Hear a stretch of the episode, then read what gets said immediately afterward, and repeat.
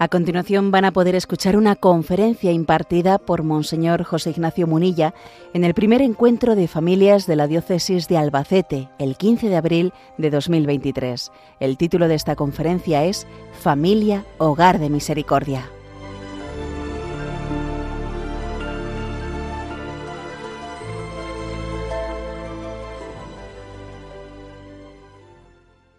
Voy a empezar por hacer como una descripción sociológica de las tipologías de la familia. ¿eh?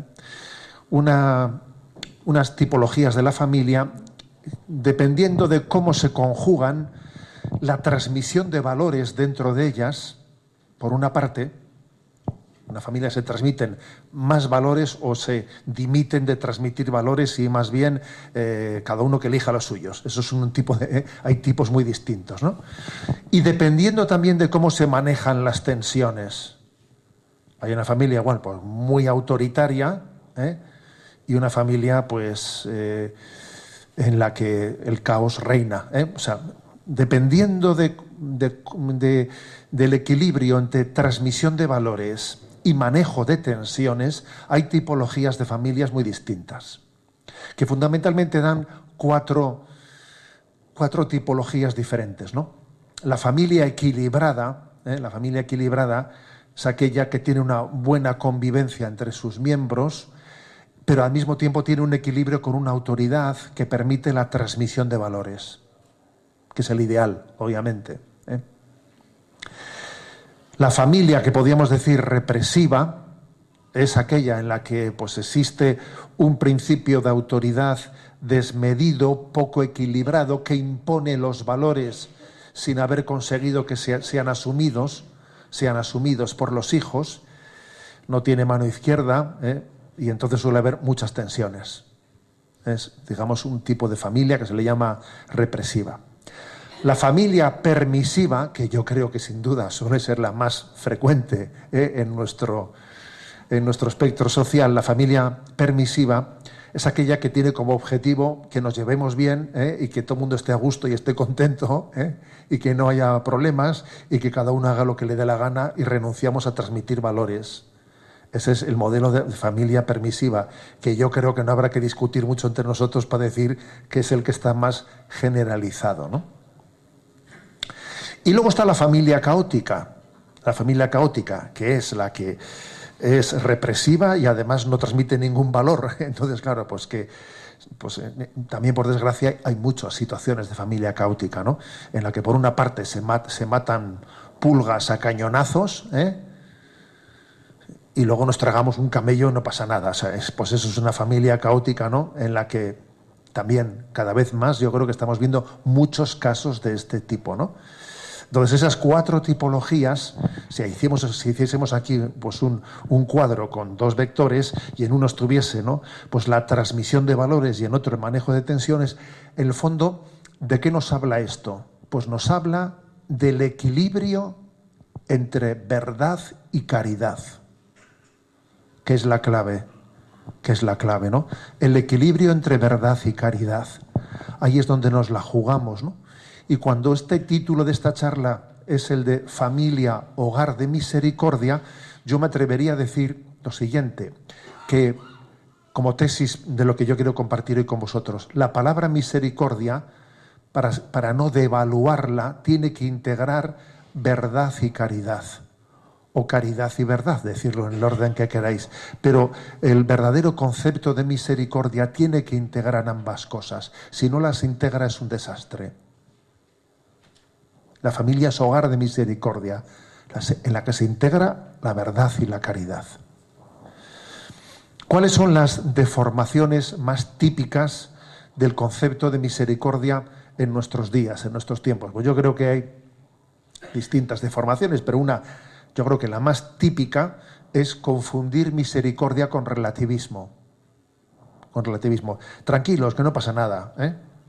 Que Dios es misericordioso. Es como decir, no, no existe el pecado, pues bueno, cada uno que haga lo que quiera, que a Dios le va a importar nada. Esa es una deformación del concepto de misericordia, equiparándolo al, al relativismo, ¿no? Invocar la misericordia de Dios pues en el fondo como una especie de negación de la existencia del pecado, ¿no? Se confunde la imagen del Dios Padre con la imagen del Dios abuelo al que le saco la paga y luego paso de él, ¿no? Se olvida por completo que Cristo nos urge en el Evangelio a la conversión y a las buenas obras, ¿no? Se, se olvida, por ejemplo, pues lo que dice San Pablo a los Corintios, nos apremia el amor de Cristo. Sí, es como una deformación de la palabra misericordia. Por cierto, muy frecuente en nuestros días. Pero si no pasa nada, hombre, si Dios es misericordioso. O sea, a ver, recurrimos continuamente a la palabra misericordia deformándola, ¿eh? deformándola. También existe un concepto de misericordia reducido al puro emotivismo, frente al que tenemos que estar, pobrecillo, ¿no? Qué lástima me da. Eh, parece como que la razón de ser de la misericordia fuese la de consolar. Ser misericordioso sería ser consolador, que es verdad, que es verdad. Pero claro, si tú, si tú reduces únicamente ¿no? pues el ejercicio de la misericordia a consolar, a consolar a quien sufre, te estás olvidando de otras muchas dimensiones de la misericordia. Existe pues la deformación de la misericordia que lo reduce al relativismo, la deformación de la misericordia que lo reduce al emotivismo. Y también existe un concepto de misericordia que está contaminado de desesperanza. ¿A qué me, refiero con esto?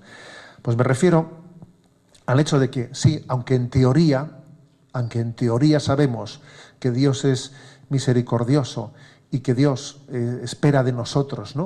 O sea, que Dios puede y quiere cambiarnos y darnos una vida nueva, eh, a pesar de que lo sabemos en teoría, es como si dijésemos, eso está muy bien, pero está muy bien, díselo a, los, eh, díselo a mis hijos, pero conmigo ya has llegado tarde, ¿sabes? ¿no?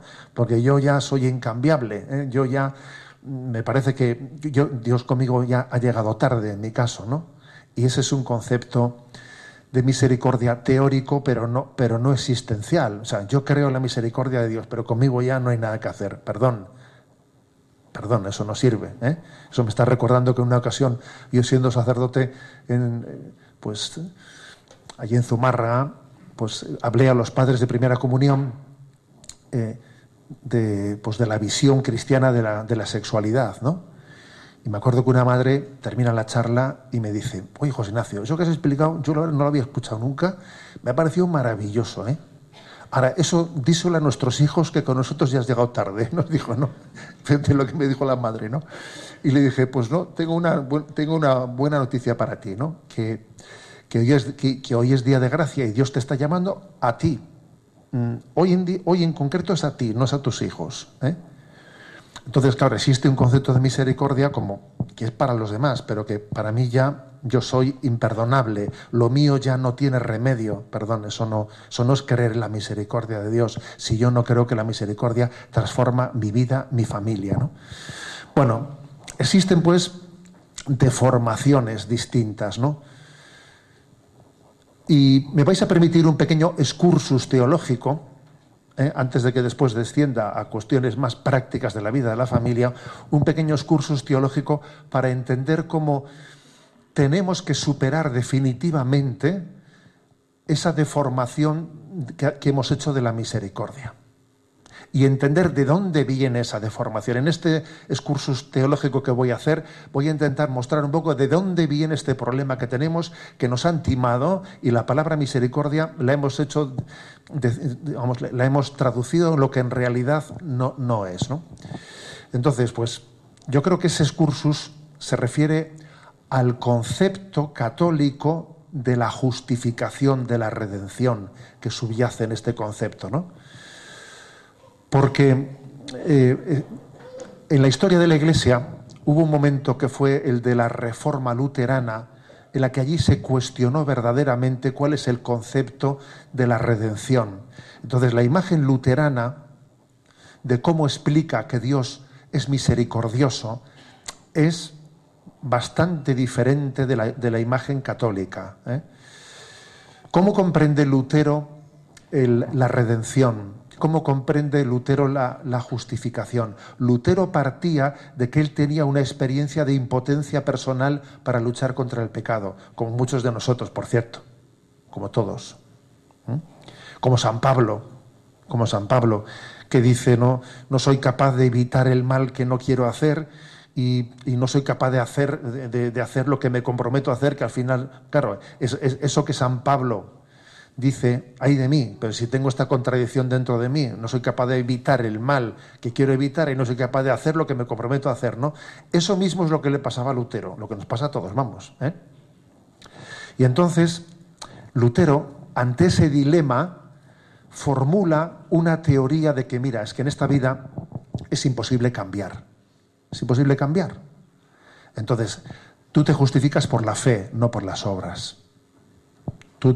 Si tú te fías plenamente de Dios, eh, es la fe la que te justifica. Te justifica la fe sin las obras. Esa es la explicación luterana.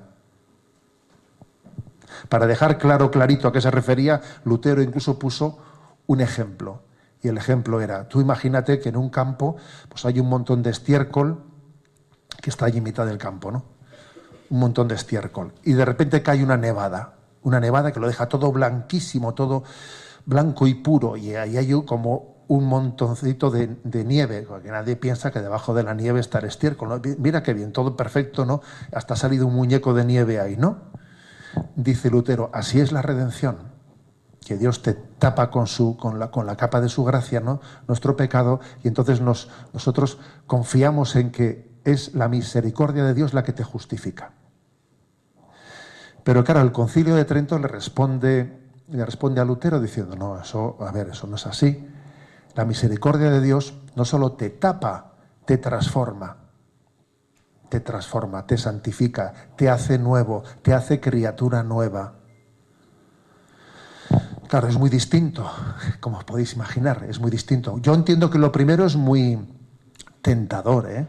Lo primero es muy tentador porque, claro, uno tiene la experiencia en su vida ya que ve que, eh, pues que, no, ve que avanzó. A mí me gustaría ver que avanzo, me gustaría ver, no sé, pues que, oye, que se va notando que año tras año yo veo como eh, voy viendo que mis, virtudes, mi tal, esto avanza, que es un, un primor, ¿no? Pero no tienes esa experiencia y entonces uno tiene el riesgo de decir, bueno, y si, me, y si me pongo bajo el manto de la misericordia y así, como si Dios hiciese, voy a hacer como si no veo. ¿Me explico? Voy a hacer como si no veo, ¿no? Eh, pero, sin embargo, la, sin embargo, creo que eso es no creer suficientemente en la misericordia de Dios. Es mm, deformar el concepto de la misericordia, ¿no? Es como si nos hubiésemos olvidado de que Dios es capaz de recrearnos. El que nos creó de la nada es capaz de recrearnos, es capaz de hacernos nuevos, es capaz de santificarnos. El que nos creó nos santifica. La santidad es un milagro, existir es un milagro y hacerte santo es otro milagro. Dios lo puede hacer, Dios lo quiere hacer, Dios lo va a hacer. Por lo tanto, nosotros creemos en que la santidad Dios la va a consumar. Y por eso, por cierto, creemos en el purgatorio porque creemos que a veces la tarea no ha quedado bien consumada y Dios la consuma más allá incluso de los límites de esta vida, porque Dios es infinitamente misericordioso. ¿Eh? El purgatorio existe porque Dios es infinitamente misericordioso. Y Dios, entonces claro, esa es nuestra fe. Claro, es una fe que te purifica el concepto de misericordia, ¿eh? te lo purifica te hace entender que, esta vida es una gran batalla, es una gran batalla por la santidad y que yo jamás me voy a conformar con mi mediocridad, jamás me voy a conformar con que los hay peores, ¿sabes? Jamás, jamás no, no voy, a, hacer nunca un pacto de mediocridad, no lo voy a hacer, porque el momento en que lo haga estoy muerto. Y sé que con este sistema no me voy a sentir nunca tranquilo, no, porque sé que hay, una batalla, sé que la conversión sigue pendiente, pero prefiero vivir toda mi vida ¿no? en esa, entre comillas, tensión. Obviamente la palabra tensión hay que entenderla correctamente, ¿no? Pero prefiero vivir toda mi vida en esa tensión hacia la santidad que no malentender la misericordia de Dios de hacer un pacto de mediocridad. Para Dios es misericordioso. Venga, vamos a dejarnos de. ¿eh? Entonces, es importante, cuando aquí estamos hablando de familia, hogar de misericordia, partir de un concepto católico de misericordia y no deformado es definitivo, determinante, clave para, fundar bien las cosas, ¿no? Claro, de esto que estoy diciendo se deriva, se deriva que tenemos que superar la falsa contraposición entre verdad y caridad, justicia y misericordia, que estamos continuamente, yo creo que es la herejía de nuestros días, es la herejía de nuestro tiempo, la contraposición continua entre verdad y caridad. Pero ¿cómo contraponerlo? Si Jesucristo es la verdad, si Jesucristo es la caridad, si en Jesucristo no, no pretendas, fíjate lo que le dijo a aquella mujer, ¿no? Nadie te ha condenado, tampoco yo te condeno, vete y no peques más. A ver, Jesús siempre conjugó la verdad y la caridad. Sin embargo, nos gusta a nosotros contraponerlas, ¿no? Nos gusta contraponerlas. ¿Cuánto daño hace esa contraposición en nuestros días? ¿Cuánto daño hace? ¿Mm? Sin embargo, nosotros decimos en el credo, vendrá como juez de vivos y muertos. A ver, si estamos proclamando que Jesucristo es juez, pero es que es curioso que la palabra justicia ha llegado a ser antipática en nuestro, en nuestro contexto. La palabra justicia ha llegado a ser antipática. Es verdad que algunos motivos sí que hay, porque la justicia humana eh, hace que, el, que el término te pueda resultar un tanto antipático, pero estamos hablando de justicia divina. Entonces, eso, hasta, incluso hemos llegado a decir, no, Dios es, yo Prefiero una imagen de un Dios misericordioso que no la de un Dios justo. Madre mía, ¿pero de dónde has sacado esa contraposición? ¿De dónde hemos sacado esa contraposición? ¿Eh? Decimos en el, en el credo, vendrá como juez de vivos y muertos, ¿no? Por lo tanto, tenemos que rescatar que la verdad y la justicia forman plenamente parte de la misericordia. Desde el punto de vista bíblico, esto está más claro que el agua, ¿eh? Mira, el término misericordia en los evangelios aparece solamente diez veces. Diez veces. Cinco en el Magnificat, con lo cual solo nos quedan cinco ya. claro, o sea, fíjate, el término misericordia aparece curiosamente mucho menos que el de justicia. Dos veces aparece citando el Antiguo Testamento, misericordia quiero y no sacrificios. Entonces, ¿dónde aparece eh, el término? Bienaventurados los misericordiosos, en las bienaventuranzas, y en, el texto, curiosamente, Mateo 23, 23, un texto que muy pocas veces citamos, esos textos que pasan así casi desapercibidos, en el que dice, hay de vosotros, escribas y fariseos hipócritas, que pagáis el diezmo de la menta, del, del aneto y del comino, y descuidáis lo más importante de la ley, la justicia, la misericordia y la fe. Curiosamente, fíjate. O sea que en los evangelios aparece la justicia y la misericordia con conjunción copulativa. Lo más importante es la justicia y la misericordia y la fe. Es significativo ¿no? que Jesucristo una ambas, ambas palabras, justicia y misericordia. Ha sido especialmente Benedicto XVI quien me ha mm, destacado por entender que justicia y caridad, justicia y misericordia son indisolubles indisolubles, ¿no? Dice el Enespe Salvi, dice, Dios es justicia y crea justicia. Este es nuestro consuelo, es nuestra esperanza, pero en su justicia está también la gracia. Esto lo descubrimos dirigiendo la mirada hacia Cristo crucificado y resucitado. Ambas, justicia y gracia, han de ser vistas en su justa relación interior. La gracia no excluye la justicia, la gracia no convierte la injusticia en un derecho. ¿Cómo va a ser eso? No es un cepillo que lo borra todo, de modo que cuanto se ha hecho en la tierra acabe por tener siempre igual valor. Contra este tipo de cielo y de gracia ha protestado con razón, dice Benedicto XVI, por ejemplo, Dostoyevsky en su novela Los hermanos Karamazov al final los malvados en el banquete eterno no se sentarán indistintamente a la mesa junto a las víctimas como si no hubiese pasado nada. Ojo con eso. Que no es lo mismo justicia y injusticia, no es lo mismo. Es que, es curioso que cuando decimos eso, le hacemos a Dios injusto. Le hacemos a Dios injusto. ¿eh? En resumen, insisto en lo que quiero afirmar. La tentación de nuestros días es disociar caridad y verdad. Y sin embargo, lo que Dios ha unido, que no lo separe el hombre. Esta es, es la tesis clave, ¿no? Dios nos toma tal y como somos, pero no nos deja como nos ha encontrado. Nos cambia según la medida exigente de su amor. Su gracia no llega desde lo alto para justificarnos dejando como estamos, no, sino que es un don que entra en nosotros y nos transforma. Esa es la misericordia de Dios. Y eso es lo que pasa en la familia. La familia es un lugar de conversión, la familia es un lugar de santificación. Eso es la bomba, claro, porque allí, eh, claro, si, tenemos un modelo de familia permisiva en el que lo que queremos es que, todo el mundo se sienta a gusto, que esto sea pues una especie de, pensión, eh, de pensión a la carta, en el que uno entra, sale, hace lo que le dé la gana, a ver, mira, a ver, eso no es una familia cristiana. ¿eh? Dicho esto, ¿no? que era un poco el prólogo menos que yo quería poner. La familia es el lugar natural en el que se vive la misericordia, es el lugar natural. ¿Eh? No sé si conocéis una famosa expresión de Madre Teresa de Calcuta, ¿eh?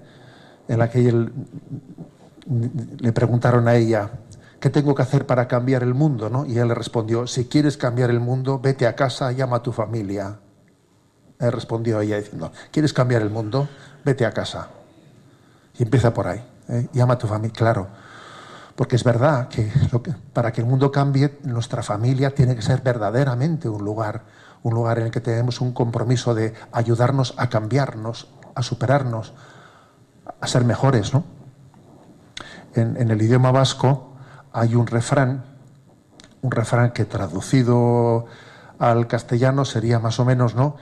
En la calle eres paloma y en casa eres un lobo. ¿eh? O sea, que, claro, claro. Eso, eso, ¿Ocurre o no ocurre eso? Claro.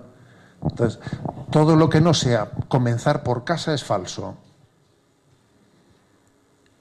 Todo lo que no sea comenzar por, por, casa, por tu familia, es falso. Estás planteando un cambio del mundo que es mentira, es un postureo, es quedar bien, eh, es posar delante de la foto. No, pues no, señor. Entonces tenemos un claramente, ¿no?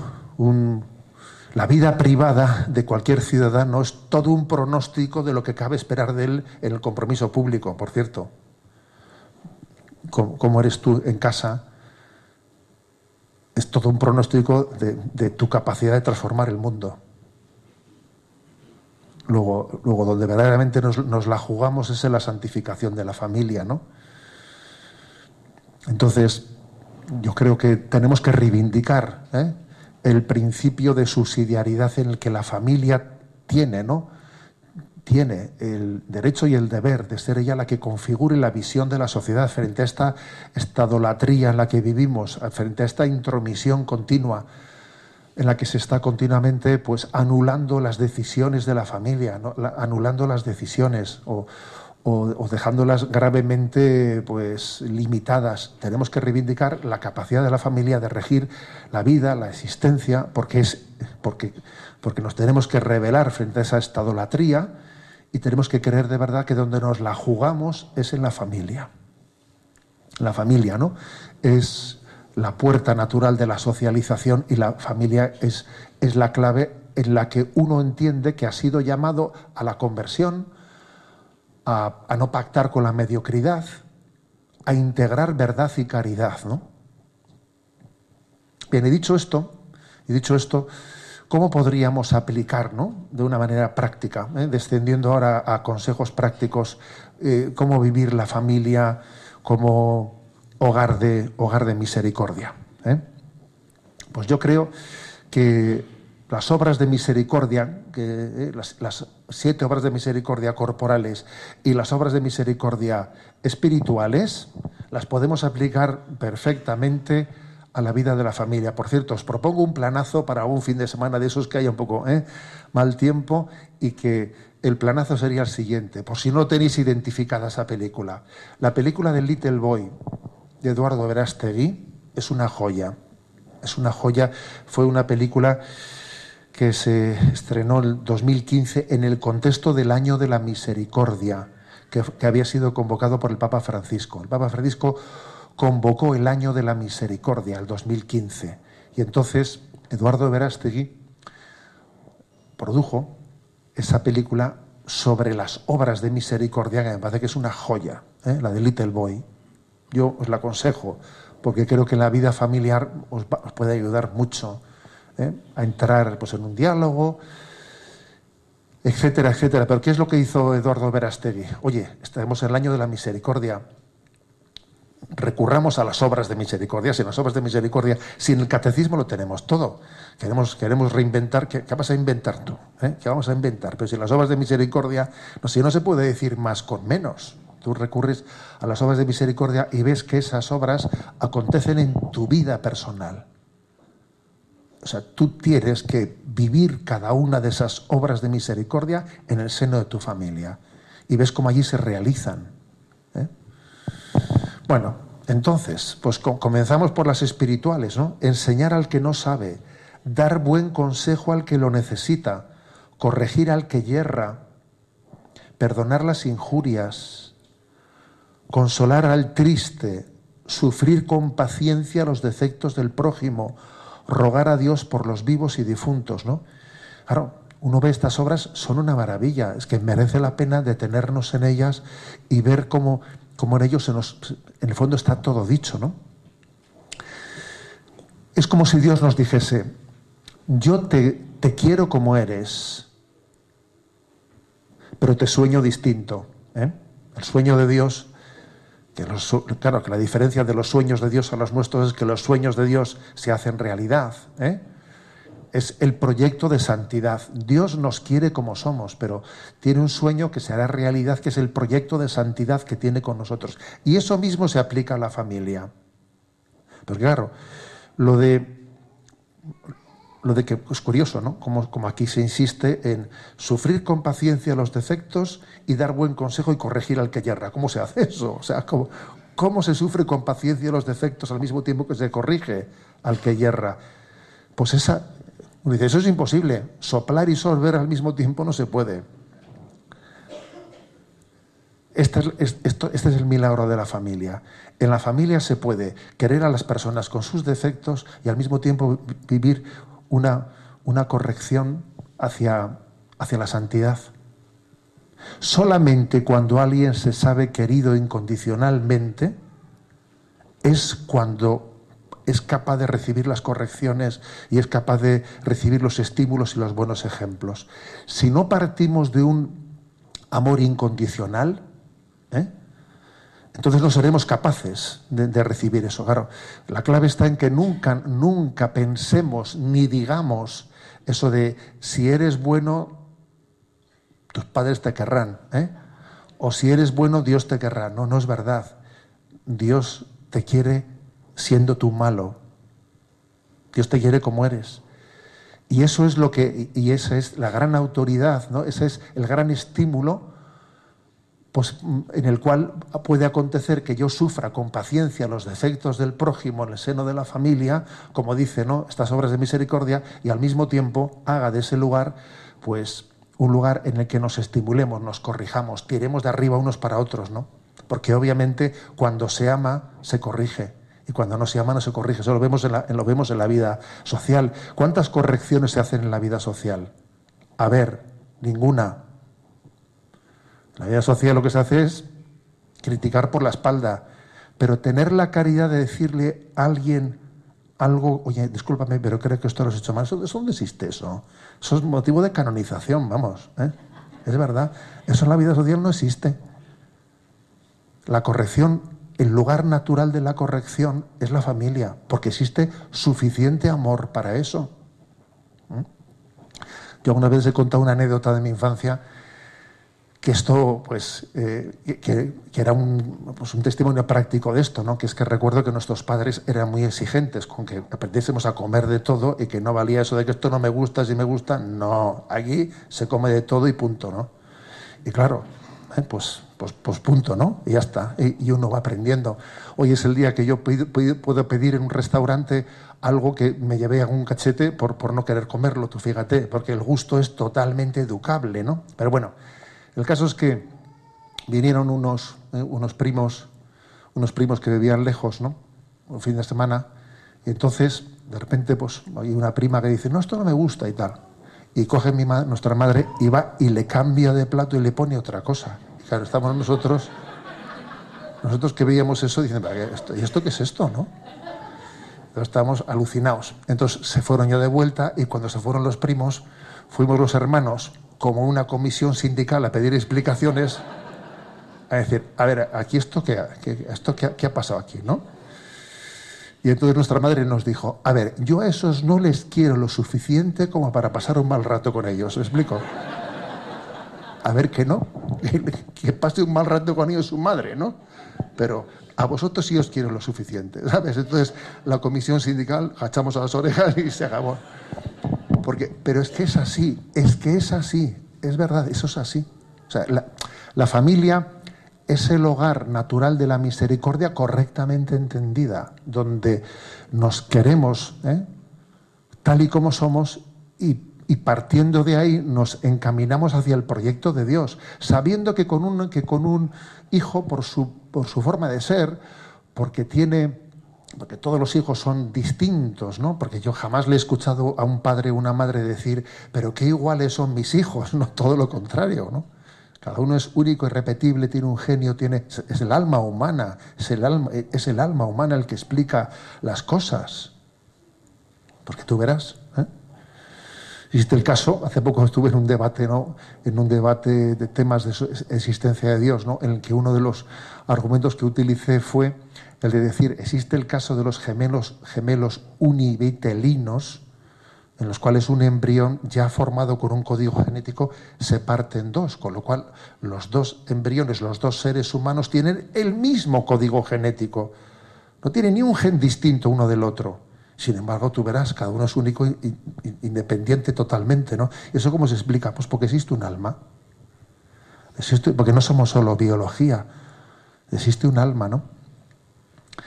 Entonces, es el don de que, de tenemos que pedirnos el don del Espíritu Santo para que exista en nosotros un sensus en el que uno entiende, dependiendo del genio, del carácter de cada niño, en el que uno sabe, recibe el don del Espíritu, que esto está por encima de, la, de un mero conocimiento humano, sino que también hay un, hay una inspiración del Espíritu Santo que te ilumina para decir un poco más de paciencia con este. Venga, con este ha llegado el momento, aprieta el acelerador, ahora puedes apretarlo, ten más paciencia, con este quizás tienes que tener más paciencia que con el otro, pero todo ello pidiendo el don del Espíritu de manera para, para que uno entienda de qué manera se lleva eso a cabo. Ese don del Espíritu no solo tiene que ser invocado, sino que también uno tiene que tener una purificación de sí mismo, porque como confunda inspiración del espíritu con su estado de anímico, la tiene clara, claro, porque tú no puedes eh, confundir una cosa con la otra. Tú tienes que tener una mortificación de tus estados anímicos para saber en qué, digamos, con, qué proporción y con qué eh, paciencia tienes que estar intercalando corrección y, eh, corrección y paciencia. Tienes que tener un dominio de tus estados de ánimo para que eso no te condicione en ese, en, ese proyecto en el que se practiquen las obras de misericordia en el seno, en el seno de la familia. Creo que ¿En qué, ¿En qué, momento no? tenemos que ser un estímulo de consolarnos unos a otros? ¿En qué momento también tenemos que coger y decir, venga, salgamos fuera, salgamos fuera y, y ampliemos nuestros horizontes. Todo ello tiene que estar también conjugado en un matrimonio tiene que haber, es muy importante que exista una jugada compartida, una jugada compartida. Ojo, y no solamente estamos hablando ¿eh? de cómo...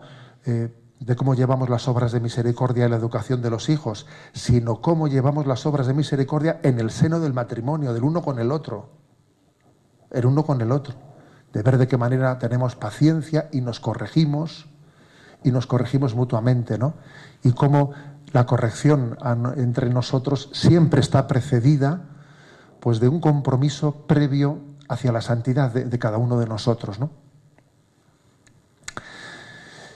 También al mismo tiempo creo que las obras de misericordia corporales, visitar a los enfermos, dar de comer al hambriento, dar de beber al sediento, dar posada al peregrino, vestir al desnudo, redimir al cautivo, enterrar a los muertos, también tienen perfecta aplicación en el seno, en el seno de la familia, ¿no? Porque es curioso cómo en el seno de una familia todos los planes se configuran redimensionando nuestra, nuestros planes al más débil de la familia. Caminamos siempre al ritmo del más débil de la familia. Si alguien está enfermo en la familia, cambiamos los planes ¿eh? y nos ponemos al servicio del más débil. Y eso es maravilloso, eso es impresionante, eso es educador al máximo. Por eso yo soy un, un vamos, suelo combatir ¿eh? con las personas mayores, suelo combatir mucho con ellas cuando ah, es muy típico, ¿no? Pues que una persona mayor con buena voluntad, pero con, equivocadamente diga, ay, a mí lo que no me gustaría es dar guerra, dar guerra a mis hijos. Yo lo que no quisiera es que ellos tengan que cambiar sus, ¿eh? sus planes por mí. Eh, yo, quieto parado, quieto parado. Tú no, tú no eres consciente de que eres un don de misericordia para esa familia. De que cuidándote a ti, Dios les va a cuidar a ellos. La familia es un lugar de misericordia en el que todos nos acompasamos al ritmo del débil. Y eso, eso, eso es un milagro. Es un milagro de educación, ¿sabes? De educación, ¿no? Incluso, eh, incluso fijaros, eh, yo creo que de las cosas que, más se han grabado ¿no? pues, eh, en la mente de, un niño, pues es haberle, haber visto a sus padres cómo han introducido en la familia a los pobres. Cuando los pobres han sido introducidos en el seno de la familia, y claro, eso para, para unos hermanos eso te impacta, diciendo, toma, ¿y esto? Y entiende, y entiende que, la, que la familia no es un proyecto que se encierra en sí mismo, sino que, sino que piensa en los demás, que en el fondo la, familia está llamada a ser transformadora de la sociedad. Cuando un niño ha visto cómo nosotros hemos sentado en nuestra mesa pues, a, alguien que vive solo o que vive la indigencia y lo hemos sentado en nuestra mesa. Os digo yo que eso quedará grabado en el corazón de, un, hijo para toda su vida.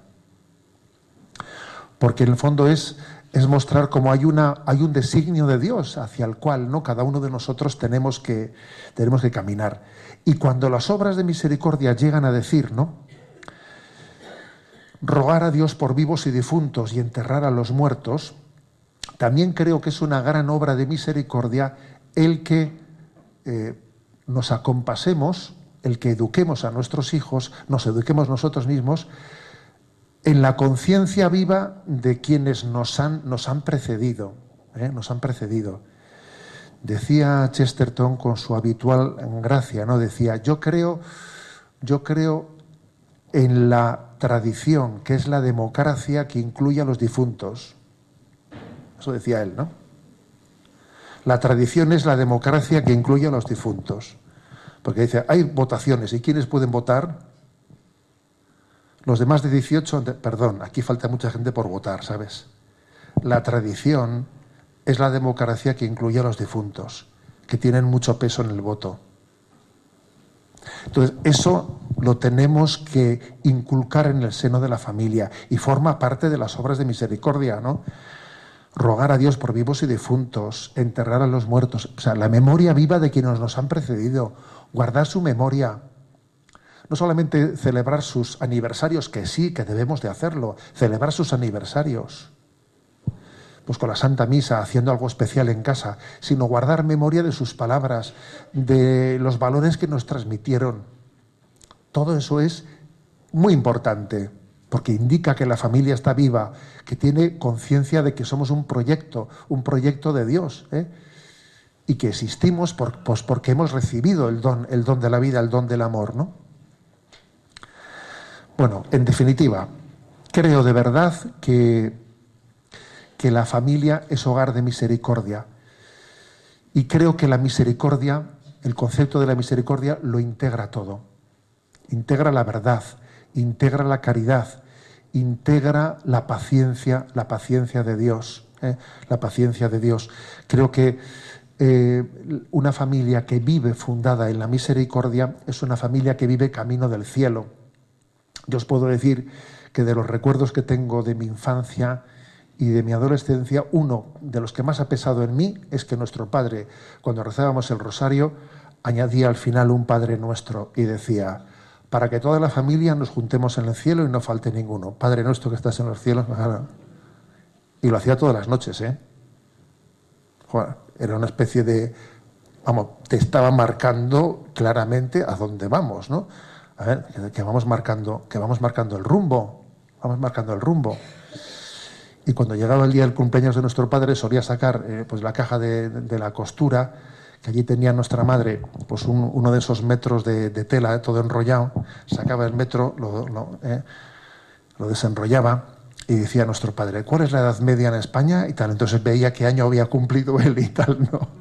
Eh, qué año había cumplido. Y entonces nos recordaba continuamente, nos recordaban que somos una, una familia camino hacia el cielo y que nuestra meta es esa y que cualquier otra meta es equivocada, porque es la meta, la meta definitiva, ¿no?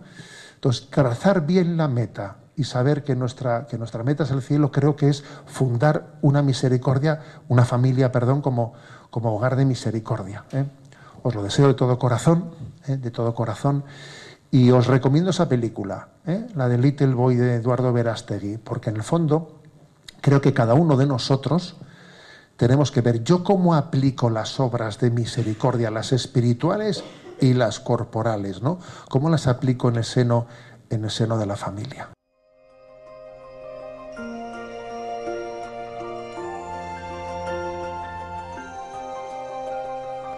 Han escuchado en Radio María la conferencia Familia, Hogar de Misericordia, impartida por Monseñor José Ignacio Munilla en el primer encuentro de familias de la Diócesis de Albacete, el 15 de abril de 2023.